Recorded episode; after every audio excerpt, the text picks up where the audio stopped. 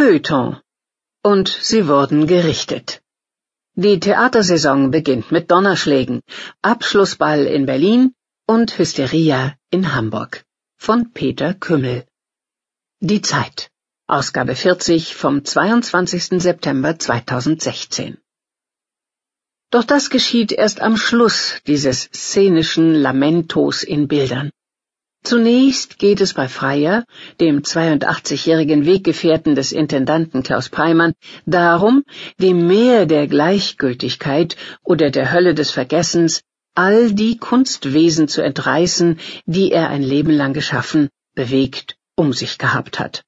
Das Meer gab Gott die Toten. Freier gibt uns die Gestalten seines Theaters. Abschlussball ist ein Malstrom von literarischen Motiven und Zitaten.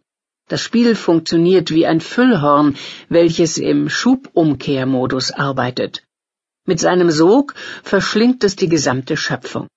Im Programmheft steht allerlei Text, beispielsweise von Büchner, Goethe, Jean-Paul, Kleist, Kafka, Handke, Homer und über die Texte sind die Namen der Dichter gedruckt, und zwar so, dass die Texte vom Namen des Verfassers verdeckt werden, wie von einem Markenlogo.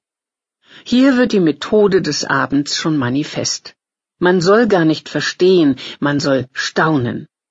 Texte und Dichternamen sind schieres Wirkungskonfetti. Auf der Website des Berliner Ensembles wird dem Besucher angezeigt, wie viele Tage der 79-jährige Klaus Peimann noch im Amt sein wird. Knapp 300 sind es noch.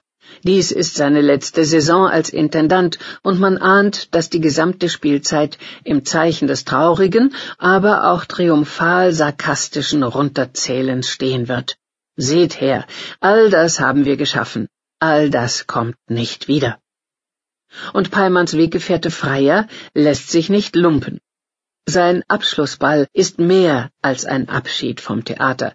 Es ist ein Großmummenschanz, ein Abschied von der Welt. Das Spiel beginnt hell, zirkusartig, aber rasch fällt eine Art atomarer Hardrain über die Angelegenheit. Eine Katastrophe hat die Figuren überrascht. Sie erstarren im Sprung, sie versteinern im Luftholen, und den Rest des Spiels absolvieren sie, als habe man sie aus der Lava des Vesuvs gemeißelt. Und sie wurden gerichtet. Es naht die letzte Szene.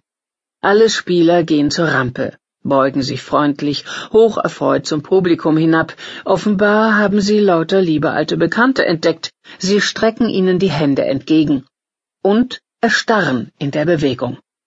Entsetzen, Traurigkeit erfasst ihre Gesichter, ihre Blicke werden unstet, ihre Hände greifen ins Leere, als hätte sich eine herrliche Luftspiegelung vor ihren Augen aufgelöst. Diese Luftspiegelung sind wir, das Publikum. Das ist Freiers Botschaft und Abschiedsgeste. Ich scheide nun von euch, denn bald gibt es euch nicht mehr. Ihr, die Zuschauer, seid jenes Gelichter, auf das wir hier oben nicht mehr bauen. Vorbei ist die Zeit des gemeinsamen Glaubens an ein literarisches Universum. Der Grundvertrag zwischen Zuschauern und Spielern, The Willing Suspension of Disbelief, wird aufgelöst. Nicht, weil wir nicht mehr spielen können, sondern weil ihr nicht mehr verstehen, zusehen und hören könnt. Es ist die alte Klage um den sich auflösenden Bildungszusammenhang, der uns hier als herrliches Bild wieder begegnet. Allerdings hat eine Aufführung wie Abschlussball mit dieser Auflösung womöglich mehr zu tun, als ihren Urhebern lieb ist. Denn dies ist ein postliterarisches Kunstwerk. Womit wir in Hamburg sind. Dort am Schauspielhaus beginnt die Intendantin Karin Bayer die neue Spielzeit mit einem eigenen Stück, das heißt, sie hat sich von Filmen Louis Buñuels und Texten des Philosophen E. M. Choran zu einem szenischen Gedankenspiel anregen lassen. Schon hier horchen wir auf und denken bang an Achim Freier, der sich ja auch von großen Vorlagen zu etwas eigenem anstecken ließ, wobei dann beides auf der Strecke blieb. Karin Bayers Hysteria, Gespenster der Freiheit, basiert auf Bonuels Würgeengel aus dem Jahr 1962. Der Film ist ein Locked-Room-Spiel um Damen und Herren der höheren Gesellschaft, die sich in einer Villa zum Abendessen treffen und dem Bann des Ortes nicht mehr entkommen.